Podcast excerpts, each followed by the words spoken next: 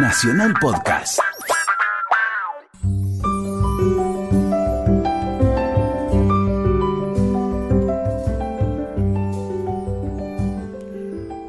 Hola, ¿qué tal? ¿Cómo están? Muy buenas tardes. Estamos aquí en AM870 Radio Nacional haciendo Resaltadores, un programa sobre libros, como hacemos todos los domingos de 16 a 17, con mi amiga y compañera, la señora Luciana Vázquez. Buenas noches, buenas tardes, Luciana. Buenas noches, buenas tardes, buenos días, por las dudas. muy buenas. ¿Cómo te va? Bien, muy bien, todo bien. ¿Cómo están tus lecturas?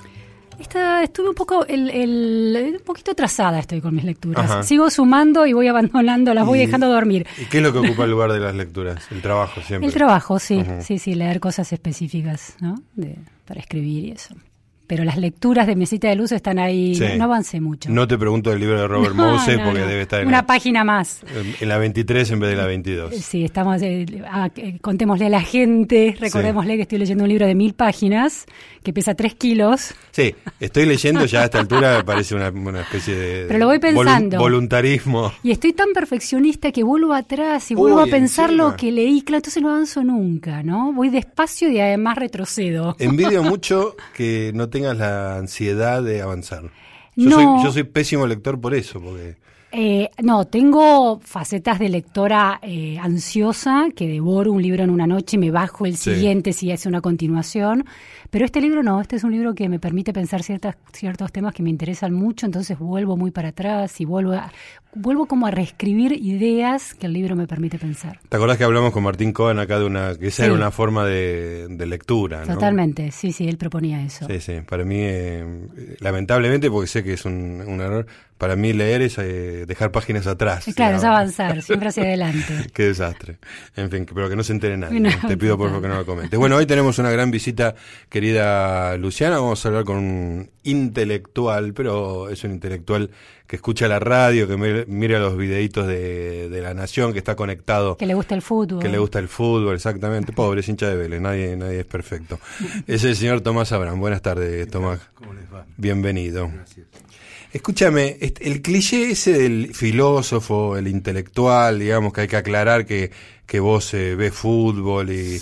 ¿Es una tontería o...? Bueno, por supuesto que sí, pero es una tontería que no ocasiona ningún problema. Es, que no hace daño. Hay que decirlo, hay que decirlo, porque este señor es intelectual. Sí, sí. La gente, no, no todo el mundo sabe lo que es eso tiene una imagen este, sesentista de eso. Sí. ¿no? Es decir, alguien que medio amargado y criticón y de una fisionomía, no sé, gris, este, y que debe estar todo el tiempo Supongo que, claro, con los libros tiene que ver, intelectual y todo eso.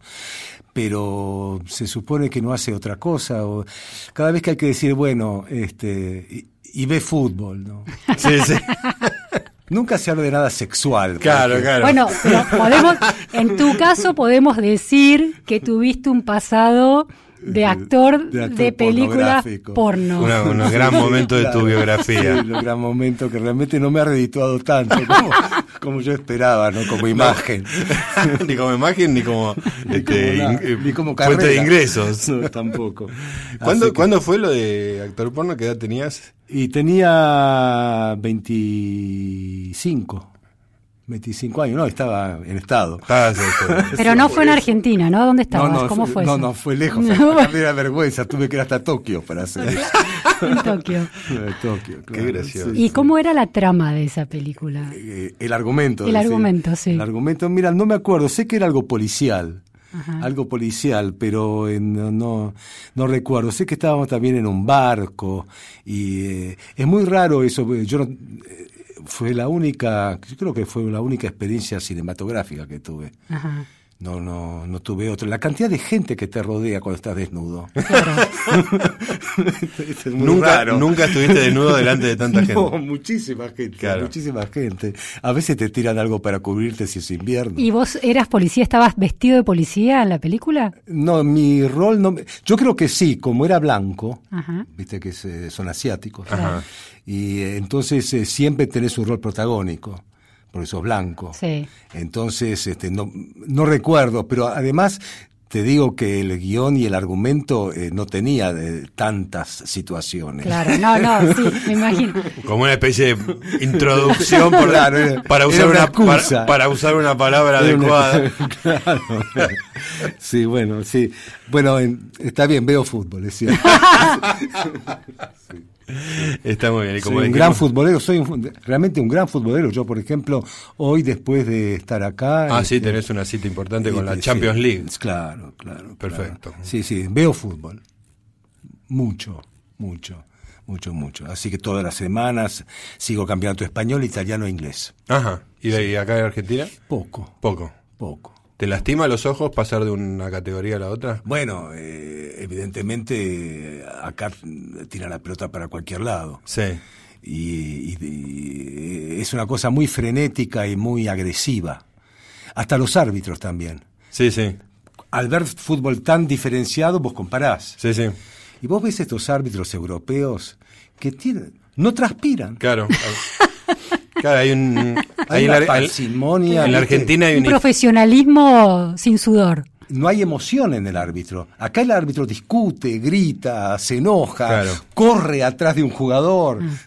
El clima histérico en Argentina atraviesa públicos, jugadores, eh, técnicos, de- Periodistas deportivos. periodistas, es lo peor de lo peor, Claro. digamos, ¿no? Es, es, una, este, una tensión continua extraordinaria. Hace poco, hace un par de semanas, eh, se dio una, una circunstancia que por ahí vos la, la atravesaste, Tomás, que fue que eh, dieron el partido de Real Madrid-Barcelona en, en el Bernabéu. Fue un partido muy, muy espectacular. Un gol de Messi número 500 en el último minuto. Fue como una, una cosa, pero además era como un espectáculo de teatro, una cosa de una fineza toda. Claro. Y los futboleros, apenas terminó Real Madrid-Barcelona, pasaron a Atlético Rafaela Boca, que estaba, que estaba digamos, avanzado en ese momento, en una cancha pelada, sin pasto, lo- lo- no había tres pases seguidos. Era muy, no sé si te, te pasó ese día o Es estabas yo bien. no voy al otro. Claro, vos- sos más-. Te preservás. ¿Sabes por qué? Porque sos intelectual y filósofo. Sí, sí, sí, además no, no, y además, viste, hay un solo televisor en casa. Entonces te piden la, devolver la tele. Y yo agradecido que pueda haber esa, ¿viste? No, entonces, no, además que no tengo mucha, igual yo lo hubiera visto a Boca, porque Boca me gusta.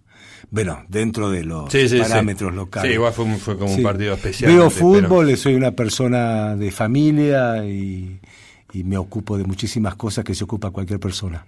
Y has escrito una cantidad, ya estaba mirando la lista, una cantidad de libros. sin- Sí, la verdad que sí, sí. Sos muy prolífico, porque tenés Sí, una producción muchísimo. Uno por año, cada dos años. Una vez que termino me, me pregunto cómo lo hice, porque la verdad que es mucho, son muchas páginas. Son además. muchas páginas. Y algunos No son- libros que son voluminosos. Sí, claro, por eso son muchas páginas, Sí. son 500 páginas, ¿viste? Cada año. Sí.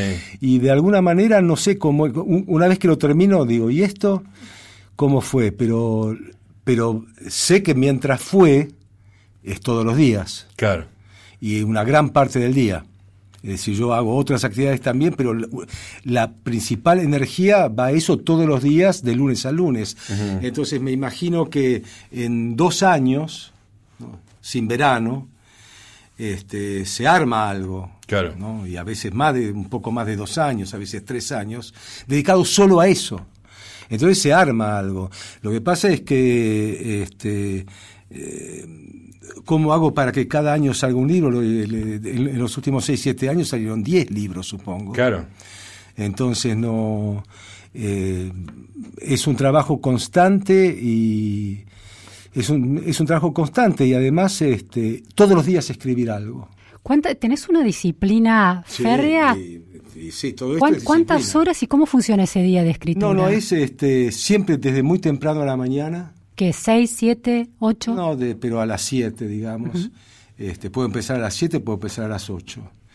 Y el envión tiene que durar hasta las doce y media, una cosa así, de cuatro horas. Es decir, la energía principal es matinal. es, es- es matinal. Y, todos los días. y a la tarde este, hay como un estar más liviano, más light. Y, eso, esas horas de la mañana eh, implican sentarte frente a tu computadora, no conectarte a internet, no mirar el celular, no atender el teléfono, o podés hacer una cosa de multitasking y al mismo tiempo escribir. No, yo eh, eh, no tengo una vida de comunicación social muy activa. A mí me suena dos veces por día el WhatsApp. Está risa, ¿no? Pero tenés WhatsApp. Tengo WhatsApp, sí. Además ahora estoy en un grupo de WhatsApp. ¿Quiénes están en ese grupo? No, no, no porque yo quiera, porque tengo un amigo que estaba enfermo, entonces hicieron una red de solidaridad que me incluyeron. Ah, es la primera experiencia. Sí, no voy a tener otras, algo que me metan, porque realmente no, no. Entonces yo tengo una vida muy tranquila desde el punto de vista comunicacional. Mm. Este, eh, trato de que eh, otras actividades que tienen que ver con algunas otras cuestiones laborales también eh, no perturben la mañana. Es decir, eh, y después a la tarde alguna otra cosa. Y escribo, claro, escribo, pero mi escritura tiene que ver también con lectura. Sí. yo estudio, es decir, hay muchos temas, todos los temas que tienen que ver con el ensayo implican estudio información. Entonces, este, eh, voy leyendo y voy anotando y voy subrayando, voy resaltando. y después voy condensando y voy resumiendo. Tengo un modo de trabajo en el que la información que voy buscando la voy eh, achicando, como jibarizando, hasta que me queda como algo muy compacto y muy chiquitito, y ya mi mente está trabajando en eso hace rato. Tengo un carné o, algo así, o una agenda con la que siempre estoy en el bolsillo por las ideas, porque las ideas se te ocurren también. Aparecen. Aparecen, pero aparecen porque estás trabajando mucho, entonces estás muy concentrado y este, eso creo que es una de las eh, virtudes principales que tengo que la concentración. Es decir, soy concentrado, ¿no? es decir, me concentro. ¿Qué nivel de intervención tenés de los libros que le subrayás, este, eh, resaltás, escribís encima? Con... Sí, yo subrayo este, y eh, puede ser que anote algo en el margen, poco, este, y una vez que subrayo el libro, este, tengo toda una época de lecturas que yo voy programando y que voy subrayando hasta un día en que paro eso y tomo todo lo subrayado y lo vuelco en eh, algún cuaderno. Entonces ya no tengo más libros como para estar pensando. queda la síntesis ahí tengo esa transcripta por vos. Y muchas veces esa síntesis va a otra síntesis, más pequeña. Y llega un momento en que, eh, en que ya eh, en que tengo, la, tengo que empezar a escribir. Y en general ese es el momento eh, que no sabes qué vas a poner. Es el momento de la hoja en blanco. Sí, el momento de la hoja en blanco en donde hay que empezar por decir lo que estás pensando en ese momento. Ajá. Aunque sea y media res, en la, mitad del... Lo que estás pensando en ese momento, porque eh, eh, no hay que buscar. no, no, no hay que decir, bueno, ¿cuál es el principio? No, no, no hay principio es el momento. Y en el momento en que vos vas, entonces ya empezás a, nadar. O sea, que te tiraron al agua es ese momento en que te tiraron al agua, tienes que nadar. Entonces nadas. En Nacional estás escuchando Resaltadores.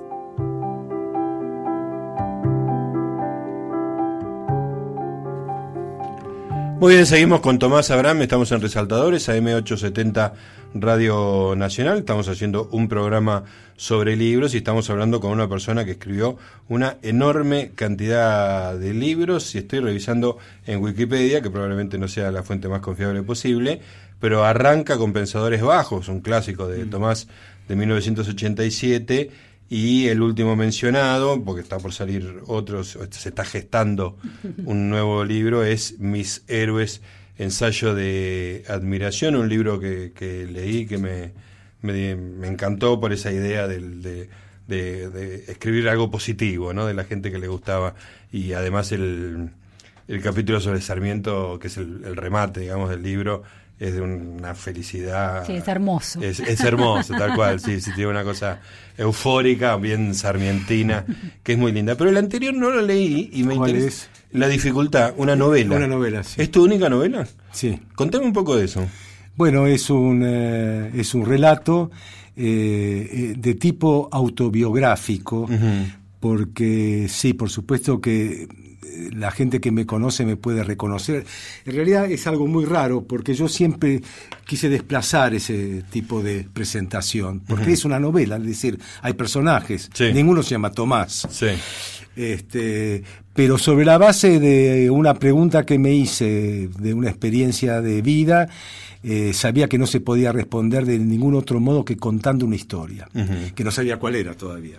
Pero en todo caso sabía que había una escena, una escena que yo quería contar, y para eso tenía que contar una historia. Después fue saliendo, escribir en tercera persona, eh, los personajes, el juego de la ficción, es decir, eh, recrear situaciones, hay ciudades, Tokio es una, Este, París y Buenos Aires en distintas décadas, que, corresponden a mi biografía, es decir, eh, hay, hay, como una descripción de época, de mi primaria, de mi secundaria, de la universidad, de París, de todo eso, hay personajes, hay amores. Entonces es una historia, una historia eh, que es la historia de una iniciación de un personaje que, eh, que, que, es como una mixtura de lenguas, ¿no? Este, lengua materna, el húngaro y todo eso, este, eh, y, que aprende el castellano, después desaprende el húngaro, se lo trata de olvidar, después hay una lucha muy fuerte con una, con una eh, disfunción, una discapacidad que es la tartamudez durante muchísimos años, eh, todo eso como tiene que ver con desaprender el húngaro, los amores, y para llegar a un momento en que puede empezar a hablar ¿no? que puede empezar a hablar, que al mismo tiempo casi que puede empezar a escribir también. Claro. Y entonces, bueno, es, toda una historia y eh, novelada. ¿Y, ¿Y cómo el proceso de escribir eso, qué tan diferente fue a todos tus ensayos? Fue muy distinto porque no tenía que leer nada. Claro recordar tu vida en todo nada, caso. no tenía que anotar, no tenía que subrayar, no tenía que nada, directamente tenía que contar. Y entonces eh, me sentí mucho más, eh, me sentí más libre porque este, no tenía que corroborar nada, claro. no, tenía que... De todas maneras, cuando yo escribo ensayo también me siento libre, pero, pero hablo, eh, escribo sobre algo. Claro. Acá ese algo no importaba ese algo. Lo que importaba era que pasaran cosas. Ahora, esa libertad, esa falta de restricciones por ahí puede ser paralizante en algunos casos, ¿no? En general las restricciones se usan como para como motor o como este parámetro para para hacer. A vos no te no te generaba eso. No, porque lo escribí este eh, creo que fui bastante feliz escribiéndolo. Qué bueno. Eh, la pasaba muy, muy bien y además entraba en un mundo en el que eh, para mí era un misterio. no, no, no. Quería ir para adelante y aparecía, aparecía personajes muy importantes y me pude reír mucho de algunas cosas. Cuando empezaste a hablar de la, de la novela, de la dificultad, dijiste que te habías planteado una pregunta y la novela fue una manera de responder a esa pregunta. ¿Qué pregunta fue esa? Yo creo que fue una manera de contar la pregunta, porque la respuesta es muy difícil. Eh, la pregunta es, este, eh, que en cierto momento de una vida eh, hay un corte, es decir, hay un cambio total, total, total. Y, ese cambio total, eh, en este caso, tenía que ver con una especie de liberación, es decir, como salir de un corral. Entonces, este, no tiene explicación, porque no es que eh, hiciste todo un plan eh, para salir, sino que, en todo caso, todos los planes siempre fracasaron, era parte del corral. Pero en un momento dado, como cuenta Kafka en, su relato Ante la ley, que siempre es una cosa clásica, la puerta estaba abierta. Estuvo todo el tiempo abierta. Siempre, claro, ¿no? Eh, estuvo todo el tiempo abierta, pero no se podía ver, no se podía ver. Yo quería entender por qué de un día para el otro uno sale del corral y lo mira desde afuera. Claro. Claro. Y te parece disparatado no, haber salido antes, claro. Y no vuelve más. Es decir, no, no es una cosa de eh, de imán que te volvió a atrapar. No, es que no volvés más. Y lo mirás desde afuera. ¿Qué pasó para que vos lo vieras en un momento dado. ¿Qué pasó? Entonces eso no es que se puede encontrar una respuesta a eso, ¿no? pero contar, contar este, al menos eh, ese tránsito, ¿no? cómo se va, es decir, cómo se puede, eh, eh, el momento en que, el paso afuera. ¿no? La novela termina ahí, con el paso afuera. ¿no? Y en realidad lo que se cuenta es un poco la vida del corral. Claro. Claro. La jaula. Toda la vida del corral, pero no es una vida del corral tan circular como para impedirte el último paso. Algo pasó. ahí Ajá. como para- Pero queda claro que, que saliste de ahí. En el- Claro, porque termina así. Qué bueno. La, la novela, la última palabra, la última oración es, eh, creo que es, estaba en la superficie, ¿no? Es como de... de- Sí, saliste afuera. Sí, a flote, oxígeno. claro. a flote, a flote. Entonces, esa era la dificultad, ¿no? Eh, todo era muy difícil. Es, una novela de la dificultad. La dificultad, ¿no? Todo, Sí. el, el esfuerzo que implica cada cosa, ¿no? El esfuerzo. Ah, Hay, hay algo de, de tu filosofía, de tu trabajo filosófico que, que construye una ética en torno a la dificultad y al obstáculo, ¿no? ¿Cómo, Sí. ¿Cómo es eso? Y sí, eh, eso es, este, alguna vez escribí sobre eso y vos sabés que sobre educación y dificultades, ¿no? Este, y sí, porque eh, la dificultad es, eh, o el esfuerzo, ¿no? ¿no? es algo que eh, no es una- que está bien o está mal, ¿no? pero eso es... no sé, me parece que es inevitable. Eh, y por el otro lado, este, el obstáculo, el obstáculo está, siempre está. Es decir, eh, no, no, yo no podía hablar, por ejemplo. Ese era un obstáculo. Tenía que ha- hablar. Entonces, este, pronunciar una P, una T, una J, una K, una L, una M, una N, eran imposibles. Pero tampoco podía ser una especie de, de- eh, únicamente vocales, porque eh, nadie iba a entender nada, porque eh, sin articulación no hay lenguaje. Y si vos sos solo vocales, oh, ay, eh, eh, nada. Entonces tenía que hacer como cosas. Bueno, esa era una dificultad. La otra dificultad es que nací zurdo y me metieron para la derecha. Oh, te, sos derecho forzado. Soy derecho forzado. Me ataban la mano. Zurdo Entonces- contrariado, como Zurdo se dice. Contrariado, zurdo contrariado. Ese era todo un, un mundo para mí, porque el mundo eh, se me presentó al revés, desde chico, al revés. I- Imagínate lo que es para un chico eh, escribir con una mano totalmente torpe, Claro. que era la mano derecha. Entonces, ese, eh, ese mundo de las dificultades, ¿no? que eh, es un mundo que te... eh, construís un mundo sobre eso. Construís un mundo. ¿Qué palabras elegís? ¿Qué sonidos elegís? ¿Cómo haces para, para poder escribir una A? Porque la A ahora la escribo con la derecha, pues, pues yo, ahora soy derecho, Claro. únicamente para escribir, el resto soy todo zurdo. Claro. Pero para escribir soy derecho. Bueno, pero yo eh, me acuerdo que la primera palabra que escribí en la primaria era casa. Y la señorita Betty me dijo que fuera al pizarrón a escribir casa con la mano correcta. la mano cambiada. Claro, la mano derecha. Y, y yo empezaba todo al revés. Claro. Es decir, la A no es como hacemos así, es eh, el guion va para el otro lado y te digo que el, el pizarrón no me alcanzó. ah, claro. No me alcanzó. Sí. Entonces, bueno, Pobrecito. es- claro, pero... Mucha ternura. Claro, claro, sí, sí. Yo espero que el libro dé otra sensación que la del pobrecito. No, porque... eh, Ah, es- que la imagen del pizarrón era No, tremenda. terrible. Era tremenda. Entonces, este, la dificultad, este, el, el esfuerzo, la lucha, la lucha, es decir, eh, el temple, luchar, etcétera, no, eh, no entiendo bien este, eh, el no querer tener ningún costo, ¿no? Absolutamente ninguno, porque eso eh, eh, eh, te templa, es decir, por eso, qué sé yo, trabajar en una empresa familiar, la fábrica de mi padre, Sí. estaba contra mi naturaleza. Y bueno, un montón de años allá este, luchando contra mi tendencia fácil. Y todo eso me abrió un mundo a mí. Claro. Es decir, eso tiene que ver con la forma en que escribo, con la forma en que pienso, el tipo de intelectual que soy, eh, etcétera. Es decir, no, no. Para mí la dificultad no tiene nada que. eh, es parte de la felicidad. Claro, Si esa claro. palabra existiera, digamos. Sí, Es parte del placer, ¿no?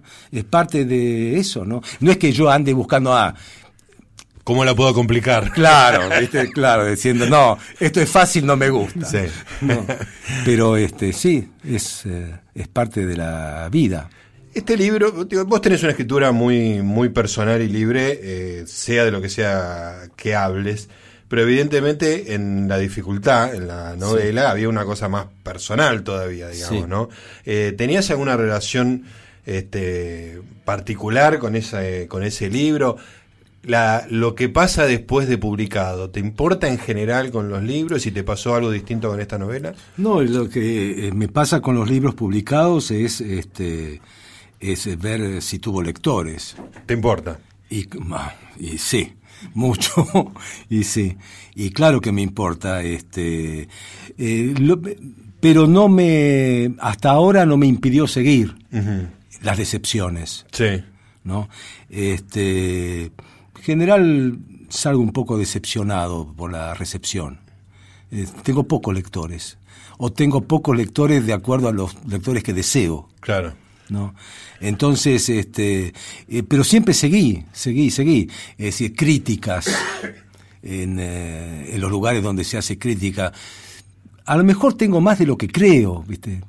Pero... Es que hay, hay, dos cosas ahí, Tomás. Vos, vos sos este, lector del New York Review of Books, o por lo menos lo eras hasta hace un tiempo. No hay un, acá en Argentina un lugar de discusión de los libros que salen, digamos. No, no, no hay un lugar donde uno agarre el libro de Tomás, este, eh, la empresa de vivir y lo critique, lo, hable, hable mal del libro, ni siquiera estoy hablando de elogio.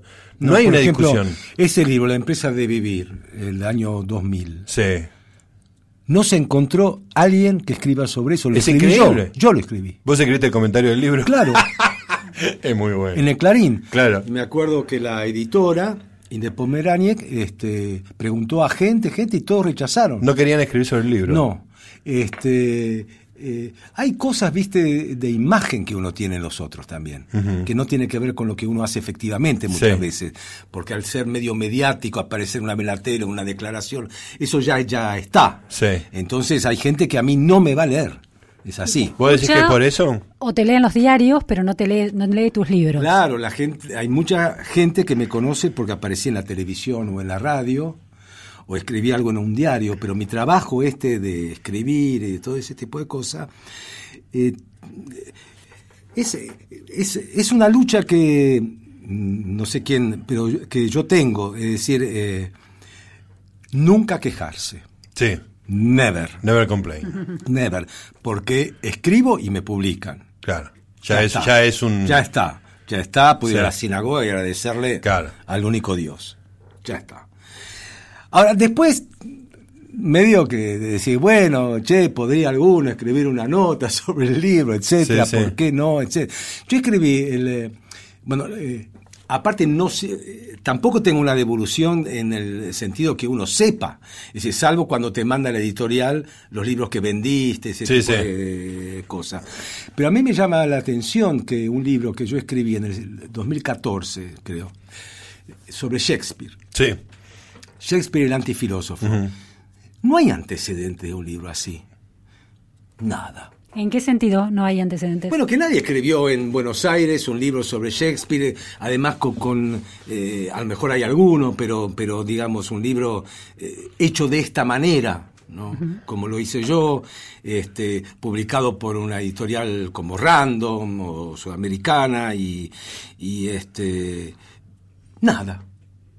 Muy poca Si no produce nada, decís, en, no, sí, en términos de discusión muy pocos lectores, este, y, después nada, nada, nada. Y nada de nada. Es muy frustrante eso. Nada en la universidad. En la universidad hay cátedras sobre Shakespeare. Claro. no es que alguien te va a invitar a compartir una charla en la cátedra que da literatura inglesa del siglo XVI y XVII.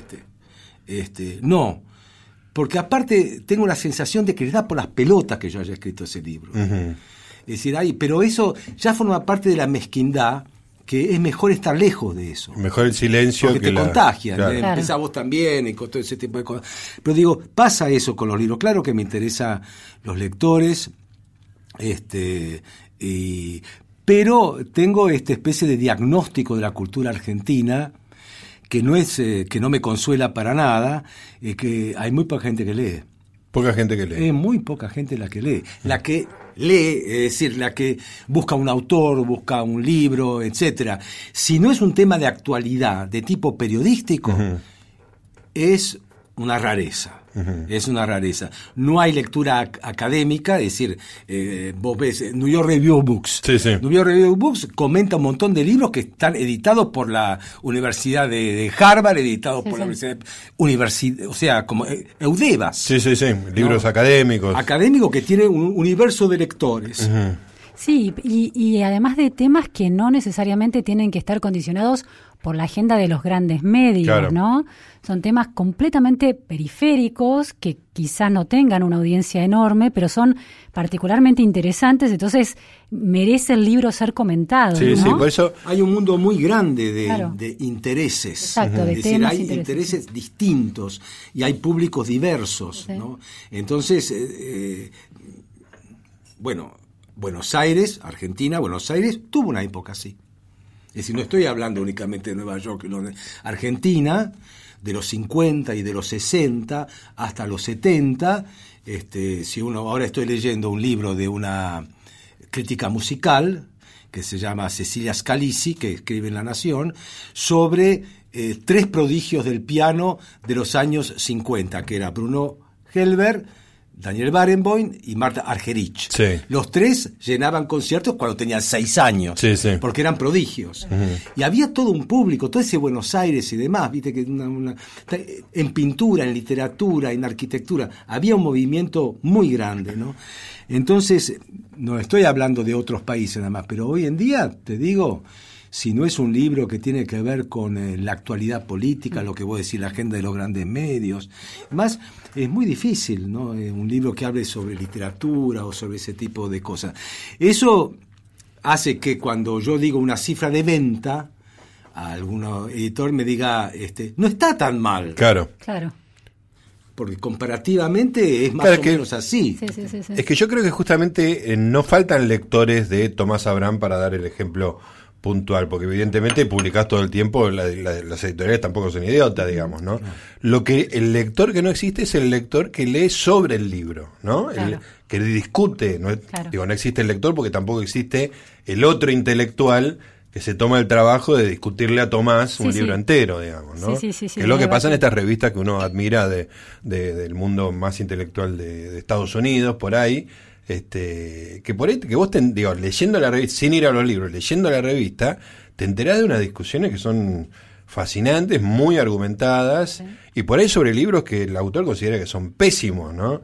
Incluso comerciales, deliberadamente crasos, de, de propaganda, pero hay una discusión ahí, hay alguien discutiendo, ¿no? Y acá no.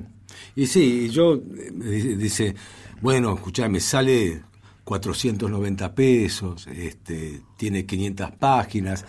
Y todo eso, si yo me pongo en un lugar de un lector que no tiene la pasión de la lectura, es un infierno. Claro, claro. vas a estar con un libraco. ¿Cuánto tiempo? O sea, 10 años para leer. Esa es la dificultad. Claro.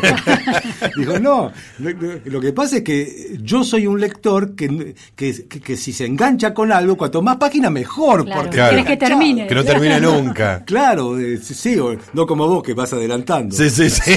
Este, pero digo, eh, para mí es todo un proceso de de trabajo intelectual el que estoy haciendo cuando leo un libro que me atrae, me interesa cómo escribe las ideas y todo eso. Pero claro, si yo tomo en cuenta, dice, no, mirá, escúchame, es ¿quién te va a comprar un libro de 500 mangos y con 450 páginas? Estate contento con que haya, ¿viste? Ese tipo. Pero todo eso es, un poco deprimente. Sí, claro que sí. Sí, porque no tiene que ver con el, un ambiente eh, cultural e intelectual productivo. Fértil, en ebullición, claro. Escúchame, Tomás, y, con tus libros anteriores, ¿los revisás, los lees? A veces, este, sí, a veces los saco de la biblioteca. Sacas a pasear. Sí, lo, y abro, eh, pero que los conozco tanto. Los conoces mucho, ¿no? Sí, los conozco tanto. Lo que sí es que yo este, soy mi mejor lector. No, no sé si está bien decir eso. Pero está perfecto. ¿En qué sentido? A ver. Me encanta lo que escribo. me encanta lo que escribo. Digo, che, qué bueno. qué, capo. ¿Qué capo. la verdad, qué capo. Qué, razón tengo. Claro, no es que estoy todos los días leyéndome, ¿viste? No, pero cuando agarro eso, este, no tengo ninguna cosa de podría haber hecho esto, no, no, es, todo, viste, de, eh, reconozco ahí una, una especie de vuelo y que este, eso debe ser una de las razones por las cuales eh, no me obstaculiza eh, que la alteridad a veces sea un poco indiferente. Tengo como una, una autogratificación. Vos te sentís satisfecho y eso... Eh, lo que, eh, una autogratificación este, que por supuesto en ningún momento te permite este, hacer nada de taquito. No, no es esa autogratificación. A mí me sale. A mí no me sale nada. Claro. Todo es con esfuerzo y pero, pero una vez que está el resultado, el fruto, el libro, este, digo, puta, todo lo que sabes de ti. Tomás, discutís, eh, tenés, reconoces en algún amigo o colega una voz con la que discutir y debatir temas intelectuales que también se, o revisar los libros, temas que se vuelven en el libro o que te permiten revisar tus ideas para los libros? Por lo general, eh, eh, soy un tipo bastante solitario. Es decir, no no, no pertenezco a ningún ambiente, ni círculo, ni red este, que tenga cosas en común. Eh, en general, o fui profesor, o este, eh, formé gente, ¿no? Este, y, y después escribí los libros muy eh, solo. Y después tengo de repente tengo una pequeña red de amistades que me interesa y le mando mi manuscrito, pero que no, que no son escritores en general. No sé, sino gente inteligente. Una mirada muy, muy externa en ese sentido. Externa, gente inteligente, este, culta, pero que no, uno puede ser abogado, el otro eh, eh, orfebre, este, pero que, viste, gente y que aparte le va a dedicar un poco a lo que yo le mando. Eh, pero no tengo un círculo de colegas y ese, tipo de cosas. Este, yo me enfrasco eh, en un tema unos años, este, empiezo a averiguar, a averiguar, a hacer una eh, Amazon.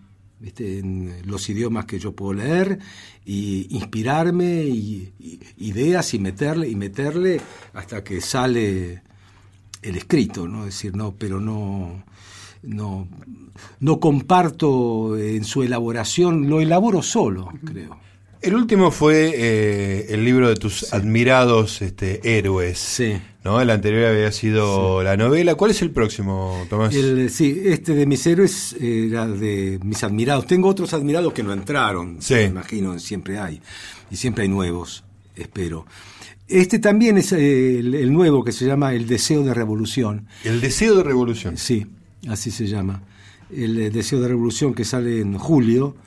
Este, también tiene que ver con una cosecha, es decir, eh, después de haber sembrado, una cosecha que es la filosofía francesa.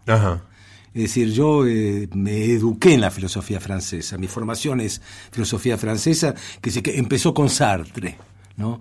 Y después tuvo décadas de Foucault y de Deleuze y de yo conozco filosofía francesa yo me formé le conozco el olor sí, los tuviste de maestros eh, los, tuve de maestros también es decir eh, eh, los conozco por el olor como un perro entonces eh, la idea de revolución es permanente. Es decir, los franceses ya sabemos, son jacobinos. Sí. ¿no? Es, la, tradición. Este, hasta una Marine Le Pen es media jacobina. Claro. Y, este, y, y si no es en mayo del 68, y si no es eh, algo parecido a la revolución maoísta en París, entonces va a ser este, intervenir, eh, como hace Bernard Henri Lévy o André Glucksmann y demás, en nombre de la democracia, bombardear todo, apoyar a los Estados Unidos porque defienden no sé qué. Antes eran maoístas, ahora son eso. Claro, claro. Pero necesitan rosca. Es, es, una, es una gran intensidad. Que es muy interesante porque como es gente de las universidades y de las eh, de elite, cada vez que toman una posición política, siempre toman posición política, Sí, sí. no son como los ingleses que son pragmáticos o los alemanes que son espirituosos, estos siempre están en la política, de algún otro modo están en la política, este, lo hacen con argumentos muy finos. Es decir, no son panquecazos, no son borocotazos, es decir, no, no. Ellos se toman un trabajo argumental, porque eso es la filosofía, te buscas trabajos argumentales como para poder armar un guion de razonamiento convincente y pueden pasar de una posición a otra, ¿no? Es una y hacer una autocrítica, en realidad ni siquiera hacen una, una autocrítica, se desconocen totalmente. Claro. Es como si Se nunca hubi- repudian. Claro, como si nunca hubieran. Y entonces la idea de revolución es una especie de estabilizadora ya, ¿no? En donde eh, yo recorrí toda esa historia de las últimas décadas hasta hoy, desde, desde Sartre en el año 43 que publica El Nada bajo la ocupación nazi, eso también fue un tema para mí, cómo se puede escribir eh, cosas tan eh, de una de una sofisticación filosófica tan grande cuando tenés el nazismo abajo Sí, sí. en la vereda, es decir, eso eh, también exige un enorme poder de concentración. La idea de revolución hasta hoy, en donde eh, la filosofía francesa va pasando, eh, su deseo de revolución atraviesa todas las decepciones. Tuvieron muchísimas decepciones. Tuvieron decepciones con la ocupación nazi, tuvieron decepciones con De Gaulle, tuvieron decepciones con la guerra de Argelia, tuvieron decepciones con el reflujo del mayo 68, tuvieron decepciones con que la re- la revolución cultural china mató a, a 50 millones de tipos, cuando entró el archipiélago del Gulag se les cayó todo Sí. y que ya no sabían más en qué creer, y cómo ese deseo sigue atravesando todo, eh, o sea, el papel de las decepciones, eh, siempre a mí me interesa, la no de las ilusiones, Sí, sí. no de las utopías. ¿Qué rol ocupa en la historia las decepciones? ¿Qué efectos políticos, morales, estéticos tienen las decepciones? Y toda esa historia atraviesa el mundo francés, ¿no? que pasa de la idea de revolución a la idea de salvación. Muchos maoístas se hacen religiosos, Ah, al Corán, Ajá. a la Torá, Sí, sí. al cristianismo, etcétera, y cómo eso influyó en una época en la Argentina. Es decir, en la época de la revista Contorno, Claro. en Sebrelli, Correas, todo eso, que tomaron la idea del bastardo sartriano acá, y después en otra época de la militancia, no la época de la revolución acá, tomé unos textos de Leo Rosichner, de Portantiero y de y de David Viñas también, etcétera. Es decir, la idea de revolución, el deseo. ¿no? Como ese deseo no tiene fecha de vencimiento. Pues no tiene fecha de vencimiento. Sí, sí. No, no es que ahora yo creo en la reforma y un poquito de Siempre más. hay que cambiar todo. Y no, y lo vemos en Argentina. En Argentina siempre reflota de algún modo, ¿no? El vamos a reventar todo porque sí. esto no da más, porque será el chavismo. refundar. Refundar, será el chavismo, será el bolivarianismo, eh, siempre hay una idea. Lo que pasa es que eh, el deseo quedó sin objeto. El objeto era la Unión Soviética, La el objeto era Lenin, Claro. la burguesía capitalista bien centrada y bien definida, la idea era Cuba, eh, siempre había un, un referente político e histórico. La idea era la doctrina marxista, el materialismo histórico, objetivo y científico, que hablaba de un sentido de la historia. No hay referente, pero hay deseo. Entonces, ¿qué pasa con un, un deseo sin, Sin referente? Sí. Ujú. Ese es eh, 500 páginas. No, pero suena apasionante. Apasionante. La verdad que da muchas ganas de, de leerlo. ¿Y esto cuándo sale? En julio, eh, los primeros días de julio en eh, Tusquets. Ajá. mi nuevo libro bestseller. Bueno, ojalá que sea discutido, ¿no? Que, que sea leído y, y Bueno, es un libro para discutir. Sí. Este sí. En Argentina. No, no sé si en. Claro. Escúchame, ¿está organizado cronológicamente? Sí. O- o- Sí. Sí, sí, es, este, es por décadas, es decir, em- empieza con esta cosa de la ocupación nazi, una discusión entre Sartre y Georges Bataille, toda la década del 50 que es de polémica entre Albert Camus, Sartre, Merleau-Ponty y Raymond Aron, después pasa la década del 60, en- bueno, Argentina donde están estos Correas y demás, Sí. la década del 60 donde está Althusser, en donde está toda esta corriente de Foucault, Althusser, Deleuze y demás, el mayo francés que es anarco-libertario, donde fundamentalmente Foucault Deleuze, también va a estar André Glucksmann, que es un tipo que tuvo bastante importancia, y después este culmina, porque es, como una novela también, es como un relato, culmina en la muerte de Sartre. Que Sartre murió en el 80, la cosa siguió, pero cómo murió Sartre para mí, eso eh, creo que fue el motor del libro. Sartre muere este, de un modo eh, impresionante. Es decir, la muerte de Sartre da para una película. Eh, Sartre muere, por supuesto, mal porque ya estaba ciego estaba con distintos tipos de problemas y estaba ciego, y los últimos 7, 8 años de su vida tiene un secretario. Y este secretario trata de... Eh, eh, eh, él está ciego y el secretario es un ex maoísta revolucionario tipo Brigada Rojas, un capo capo, joven, ¿no? Que renuncia a la revolución porque dice que la sangre no rinde. Pero es un fanático igual y encuentra del maoísmo se va a Moisés y se quiere hacer rabino y se hace rabino. Y mientras está con Sartre. Y Sartre como es el ateo, ¿viste? Ese tipo de, cosas, la discusión entre los dos del, de cuál es la nueva el nuevo referente del deseo. Y este dice, yo la tengo, es la Torá, es la Torá. Y el otro dice, no me venga con eso, yo no, no, no me tenés que venir con... Y en esta discusión en la que están los dos, escriben juntos. Escriben juntos estas discusiones. Toda la familia de Sartre, que Simón de Beauvoir y todo, dice que este secretario lo envenenó, lo intoxicó, lo manipuló, se aprovechó de su senilidad, que, no estaba senil, pero para nada, pero este, se aprovechó de su debilidad y le hizo decir cosas que él jamás hubiera dicho, jamás hubiera dicho. Pero ¿qué hace Sartre? Cuando salen los libros de ellos, públicamente dice, cada palabra que está acá refleja mi pensamiento. Y yo les voy a hacer un juicio si no lo publican. Entonces, esa es una historia extraordinaria. Porque Casi parece una trama policial. Claro, porque lo muestra a un Sartre desorientado. Claro. Porque el otro encontró. Sí. Él no. Él se quedó sin referente. Y muere sin referente. Sartre fue el filósofo más popular de la historia de la filosofía. El más popular. No hay otro. No, hay otro.